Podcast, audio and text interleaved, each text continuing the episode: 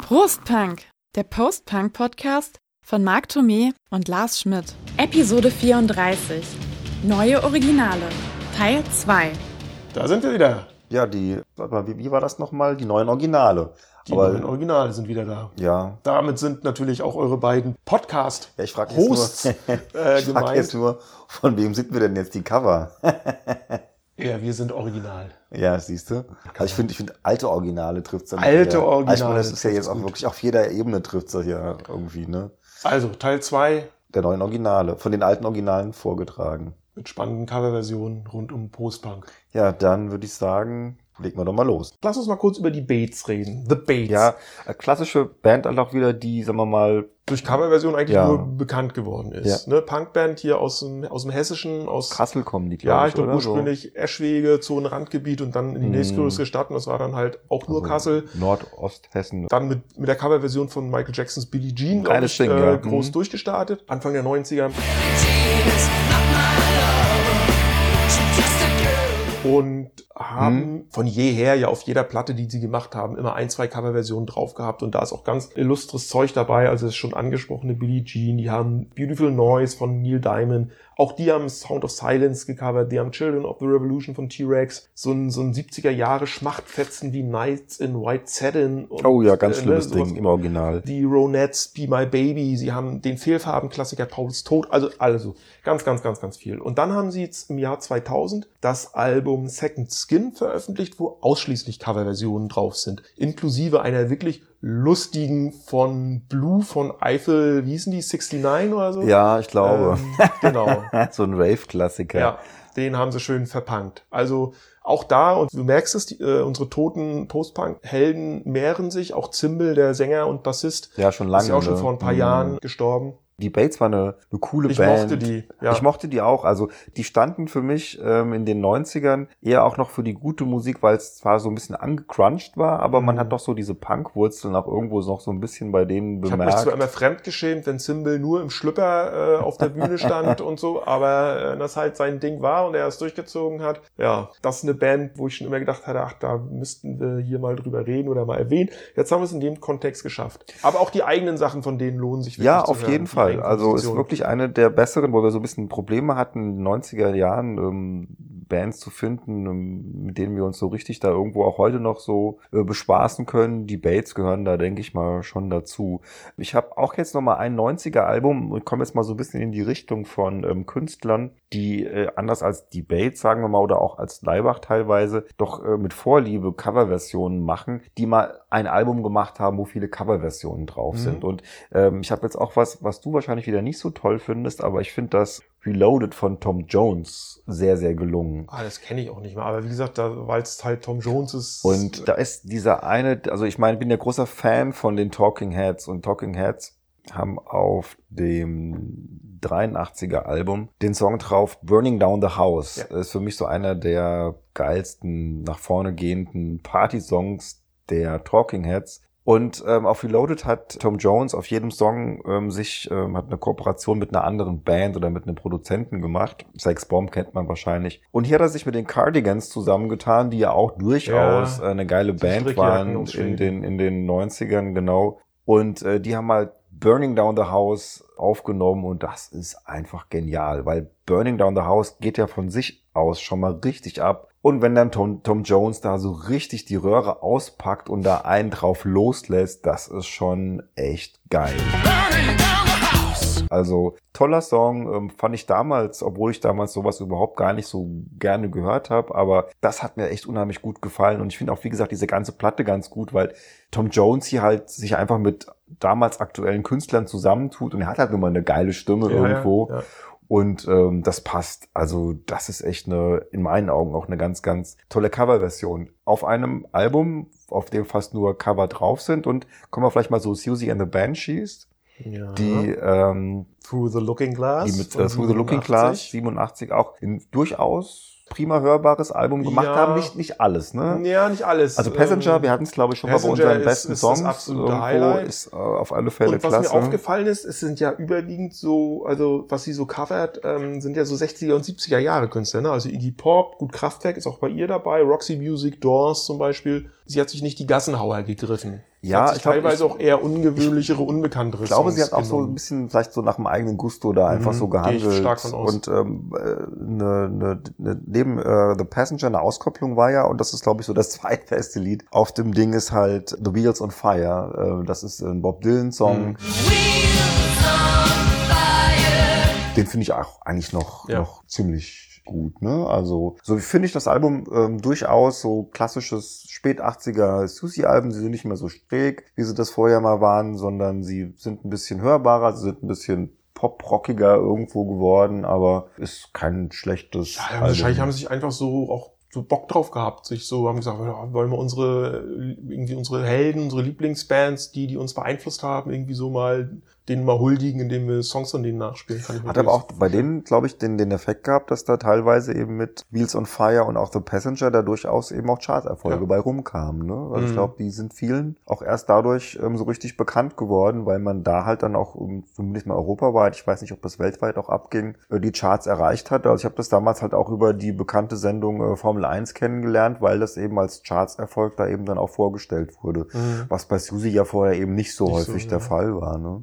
Ich würde mal zu Depeche Mode kommen. Jetzt Ja. nicht als die covern ja nicht. Ja gut, Martin Gore Ja. covert halt wie ein großer. Ähm, die Art, eine meiner Lieblingsbands, ne, Post-Punk-Band aus Leipzig, habe ich ja schon häufiger erwähnt, die haben auf ihrem Album Gift von 93, glaube ich, den Song Stripped gecovert. Und die, finde ich, haben das gut hingekriegt, schon eines ihrer musikalischen Vorbilder zu covern, also huldvoll zu covern, trotzdem aber mit einer eigenen Note. So eine Mischung mit Electronics, aber auch mit Gitarre, mit einer guten Rhy- Rhythmik. Also das finde ich ist eine, eine sehr gelungene Coverversion.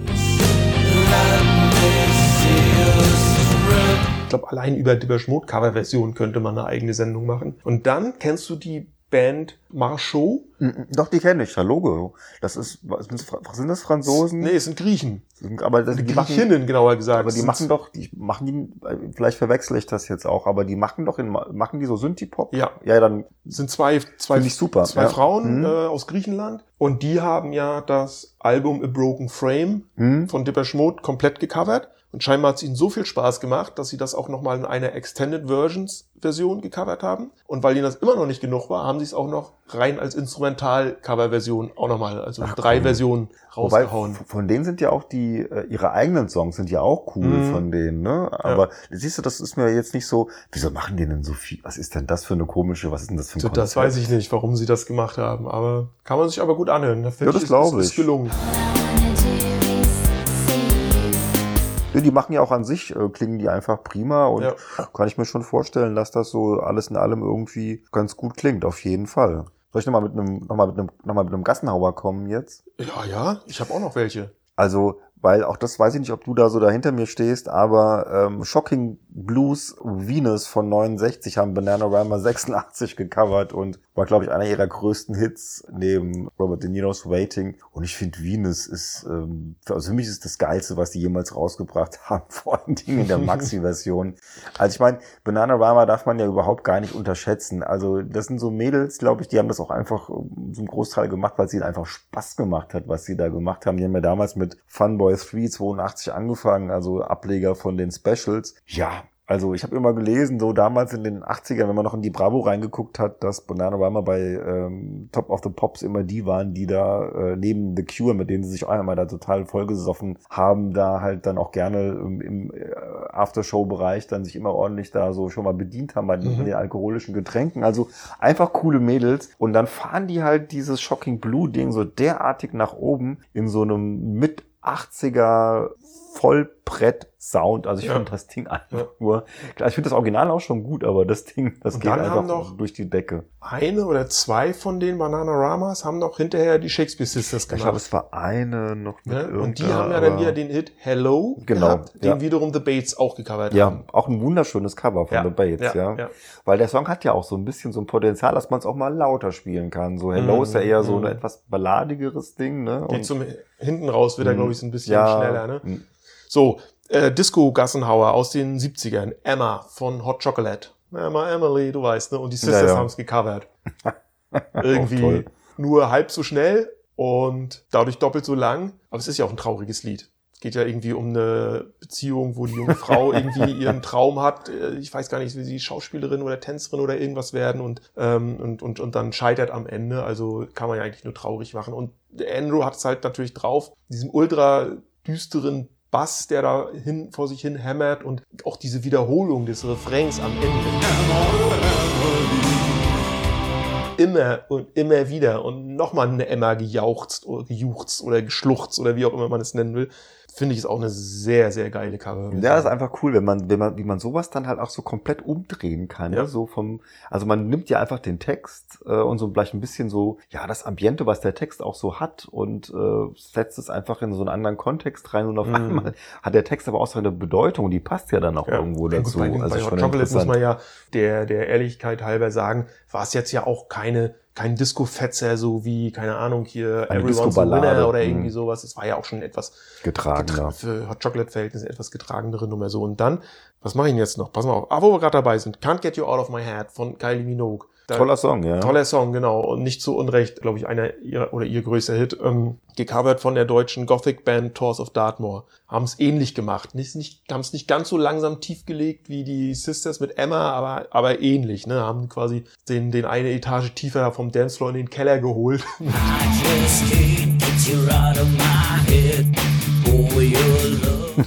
Muss ich mir auch mal Tiefer. Grabesstimme und, und Gothic-Style äh, Gitarren draus gemacht. Am schönsten ist es, wenn er irgendwie, wenn der Sänger dann zum Ende hin dieses La la la la la la la singt. Also sehr, sehr schön. was, was, was ja so, sagen wir mal, also allein wenn man sich das, das Video so gerade überlegt, so ne, ich meine, das ist ja die Fröhlichkeit in Person, ja, kein Ja. Ein buntes Video. Ganz großartig. Andersrum geht's aber auch, ne? Ähm, ich meine, Elbo Rosi, das ist ein ähm, italienischer Rasta, der ähm, geilen Roots Reggae macht. Ähm, der hat sich mit Raging Fire, das sind äh, richtige Roots Reggae Jungs zusammengetan und hat sich halt von Metallicas The Black Album The Unforgiven vorgenommen, was ja, sagen wir mal, eine doch düstere Metal-Ballade eigentlich ist und macht da halt einen amtlichen Reggae-Song draus. Das geht auch ganz gut rein. Ja. Also er hat so ein bisschen diese Finsternis natürlich durchaus drin, aber allein durch das Karibik-Flair wird da was ganz anderes draus und es ist sensationell gut geworden. Okay. Also es macht wirklich richtig Laune.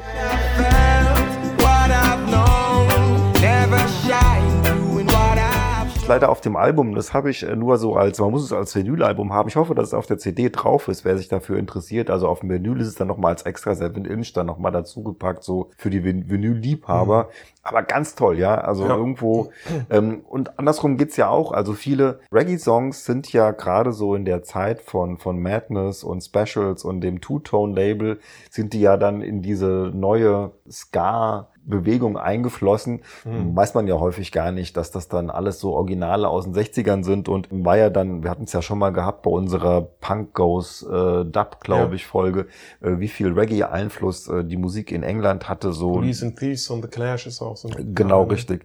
Und einer der bekanntesten und vielleicht auch einer der schönsten ist halt von äh, Blondie, The Tide is High von den äh, Paragons. Ähm, Originalsong von 67. Sie hat das Ding 80 dann eben in so einen New Wave Reggae-Kontext gepackt und Mhm. ist, glaube ich, einer ihrer größten Erfolge auch geworden und ist nach wie vor ein Lied, das sich, obwohl es auf den ganzen 80s-Sendern halt in der Hot Rotation läuft, immer noch unheimlich gerne hören. Ja. Ich habe noch einmal deutschen Schlager. Das ist gut. Äh, Dich zu lieben von Roland Kaiser. Ein unglaublicher Klassiker. Ja. In, in Dresden äh, füllt ja äh, Der Roland Kaiser, Kaiser. Ja, der ja eigentlich mit, mit bürgerlichen Namen Keiler mit Nachnamen heißt. Ach so, der Arme. Genau, und das ist, glaube ich, irgendwie so früh 80er Song. Ne? Ich meine, er ist ja der Schlagerstar, der für seine schlüpfrigen Texte äh, durchaus Ja, da geht's immer nur ums Poppen, ne? Manchmal möchte ich schon mit Oder ums Saufen. Sieben Pfeffer Wein ist auch ein geiler Song Ja, ja, ja, genau. Und es kann der Frömmste nicht in Frieden leben und so weiter. ich erschrecke mich gerade vor mir selbst. Es gab ein kurzlebiges deutsches IBM-Projekt mit dem schönen Namen Genital Attack. Die haben aus dieser Liebesschmonzette dich zu lieben quasi so ein, so ein Sadomaso-SM-Stück gemacht. Was aber, ich würde mal sagen, was, was dem Anlass äh, aber auch einigermaßen entspricht.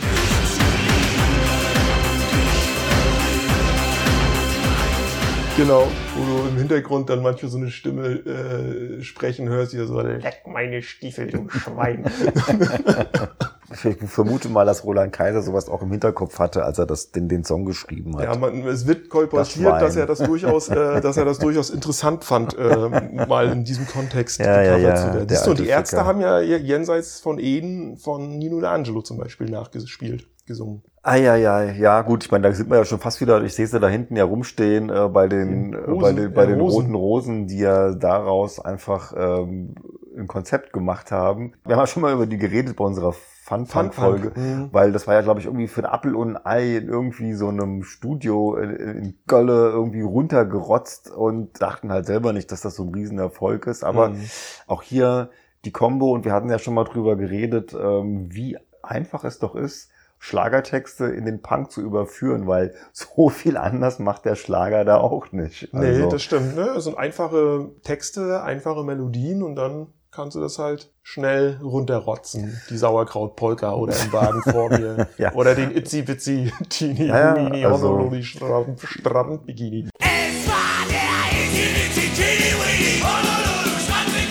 Ja, so, so, ähm, so, so weit ist das gar nicht voneinander entfernt. Noch eine coole Coverversion ähm, auf dem äh, Welcome to the Pleasure Dome Album von Frankie Goes to Hollywood auf den auf der ersten Scheibe von zweien ist halt War von den Temptations. Ja. Und ähm, das zählt ja wirklich zu den vier wirklich guten Songs auf der Platte, nämlich die, die halt auf dem ersten Teil der Doppel-LP drauf sind. Und ich finde, das machen die auch echt gut. Also Ja. die hauen das Ding auch nochmal raus und es geht genauso in diesem High-Energy-Style da irgendwie vorwärts und das passt sich zwischen ähm, Relax und Toot Vibes wunderbar Mhm, ein. Also Fall. ich wusste da auch damals nicht, dass das eine Nee. Coverversion ist. Nee. Ne? Das ist mir auch erst dann Ich später. wusste, ich dachte auch erst, weil Leibach haben das zum Beispiel auf dem schon anfangs des Podcasts angesprochenen NATO-Album auch gecovert und da dachte ich, die covern halt Frankie Goes to Hollywood. Das habe ich dann auch erst später erfahren, dass das auch schon viel älter ist, das Original. Ja, so geht's ja dann halt ähm, häufiger, ne, so Mhm. bei Songs. Also ich glaube auch, was wir eben schon hatten bei äh, The, The, The Tide is High, ähm, wissen es wahrscheinlich auch viele nicht, dass das gar nicht von Blondie ist. Oder ich nehme nehm, nehm mal ungefähr 40 Prozent aller Boney M Songs, die ja auch irgendwelche Reggae-Klassiker sind, bei The Rivers of Babylon oder sowas, Ja, die man dann halt, die. Frankie Farian dann äh, schön in Deutsch-Disco äh, Da gibt's auch von, umgemodelt von, hat. von äh, bei Bonnie M fällt mir ein, äh, von Ma Baker gibt's übrigens auch eine grandiose Coverversion von Knorkator, einer meiner Lieblingsbands, äh, und die sich nicht zu Unrecht selbst als meiste Band der Welt äh, bezeichnet. Die haben aber auch eine andere Ikone der deutschen Popmusik gecovert, nämlich Scooter. Das ist so geil. Das also ist so geil. Knorkator haben äh, Harder Faster Scooter äh, diesen Song gecovert und sind damit tatsächlich auf einem Scooter Tribute Album gelandet. Und das ist wirklich großartig, weil Das ist ganz toll. Wie soll man es beschreiben? Die machen eigentlich aus dieser ja Highspeed Stumpfnis. Stumpfnis Techno- machen die halt so, Scheiß, so eine Art. Symphonik-Rock. Ja. Was natürlich auch durch diese Falsettstimme von, vom Sänger Stumpen natürlich bestechend ist, wenn der das da singt.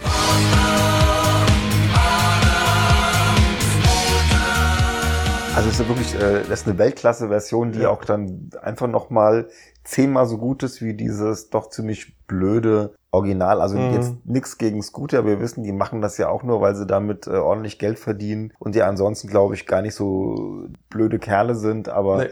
was da Knorkator draus macht, ist einfach irgendwie unglaublich. Also aus so einer, Das- aus so einer minimalistischen Vorlage, die ja aus eigentlich so gut wie Also Bums-Techno, ne? Und dann, ja, also, genau. also, siehst du mal, was, was das für ein Potenzial haben kann, so ein Lied. Ähm, ich muss nochmal zurück, ist mir leider eben nicht eingefallen zu, zu Personal Jesus und zu Depeche Mode und zu Coveralben, weil eine der schönsten Coverversionen von Depeche Mode ist ja wirklich die von Johnny Cash auf der ähm, American Four von 2002, wo er sich äh, Personal Jesus vornimmt und das ja nur mit der Gitarre dann irgendwo spielt. Your own personal Jesus. Also da kriegst du Gänsehaut. Ja. Ich finde, das ist äh, ganz fantastisch. Dagegen finde ich die Coverversion von Merlin Manson zum Beispiel scheiße. Die finde ich auch scheiße. Ja.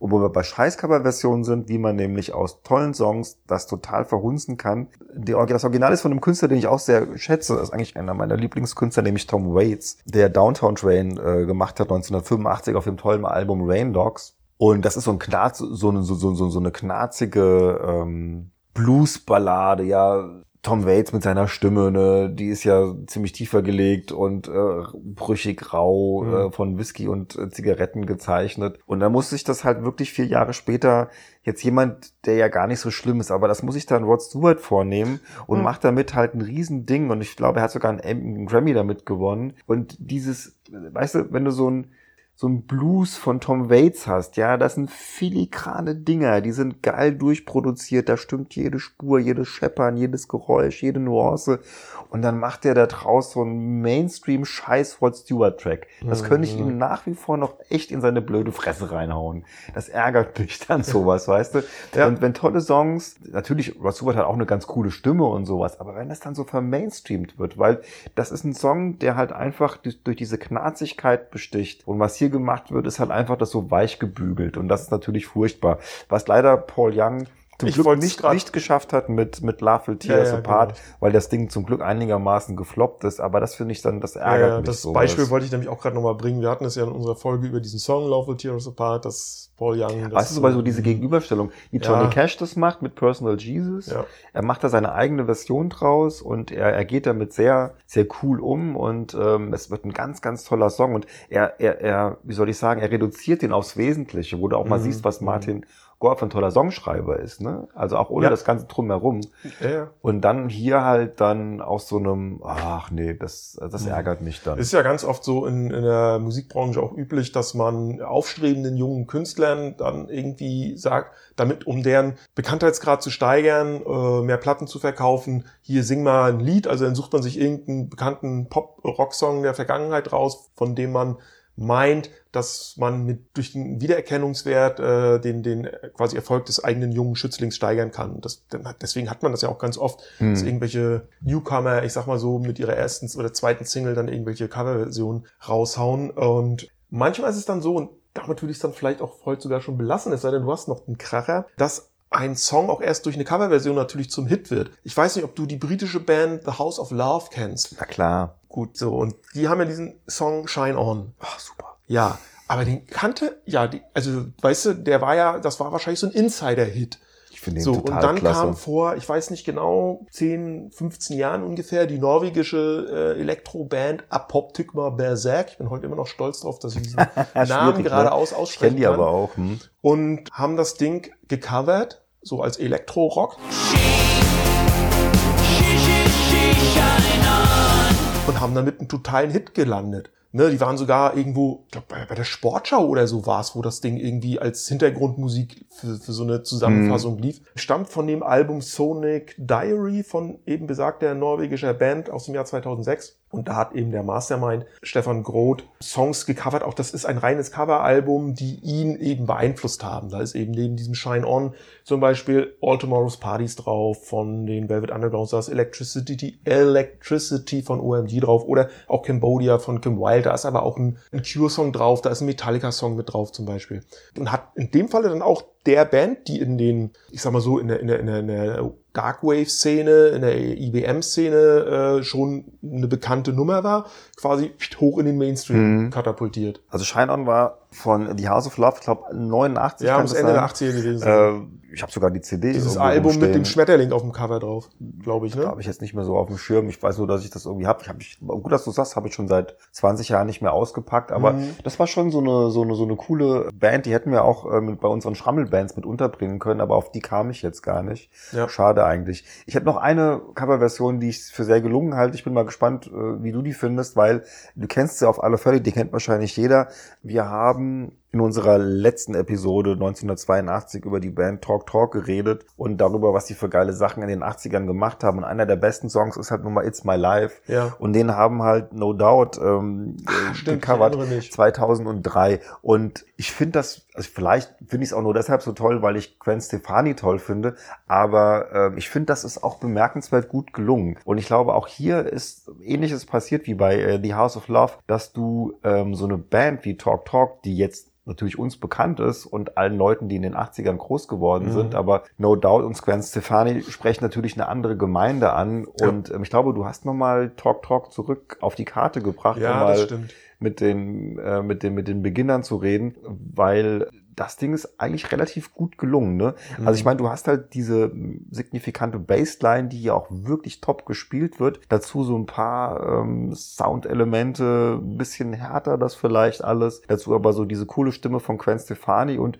das geht auch echt ab. Also ich finde, das ist so Ja. eine der Coverversionen, die sehr poppig oder sehr chartlastig daherkommen, aber von einem Lied, was ich sehr gut finde, wo ich mich aber nicht drüber ärgern muss, sondern wo ich Mhm. sagen muss, das ist echt, äh, da kann ich, das Ja, kann ich unterschreiben, stimmt, das ja. höre ich mir gerne Das an. hätte ich jetzt gar nicht mehr auf dem Schirm gehabt, ja. Dazu fällt mir noch ein, aber das nur wirklich noch am allerletzten Rande von Such a Shame habe ich jetzt wieder entdeckt auf meiner MP3 Coverversion Sammlung. Da gibt's eine, ich, mir fällt jetzt aus dem Kopf nicht mal ein von wem das ist, aber die haben Such a Shame zu so einer äh, Ambient-Nummer gemacht.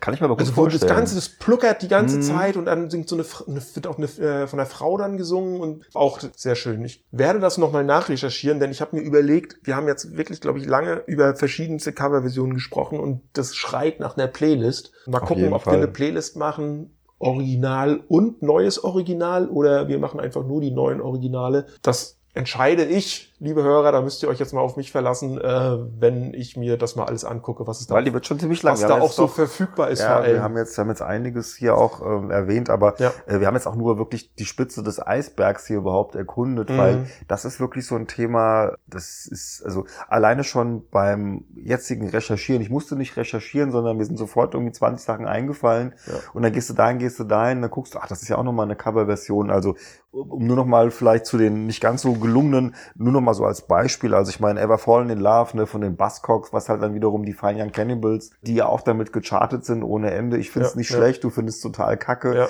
ähm, ist aber im Original, im Vergleich mit dem Original ist das neue Original nicht gut. Nein. Aber sowas gibt's natürlich immer wieder. Und auch hier war es, glaube ich, so, dass ganz, ganz viele, ich auch am Anfang gedacht haben, das ist ja von den Fine Young Cannibals, weil Du, als die wann haben die das Buzzcocks da keiner mehr. 87, 88, da kannte ich die Buzzcocks noch gar nicht. Also ich auch nicht. Also das ist von Ja, eben. 87 und Mhm. äh, wenn man die beiden Zahlen umdreht, ist man bei 78 da ist das Original entstanden. Ja. Ne? Also ja. Von daher, ja, wie gesagt, da gäbe es noch eine ganze Menge äh, zu erzählen. Aber ich glaube, wir haben jetzt unsere Hörer mit einer Menge Ja, Coverversionen ich glaube, du ähm, bist jetzt total überladen, wenn du das dir angehört hast. überladen, ja genau, überhäuft, überschüttet. Von daher, meine Stimme klingt auch so ein bisschen Ja, du musst angeraut. noch mal dein Ich letztes. muss noch mal meinen Ich letzten habe auch noch einen Bierschluck Schluck. trinken. Guck mal hier, wir können noch mal anstoßen. Ja, das machen wir doch. Das haben wir doch mal wieder prima hingekriegt. Wunderbar.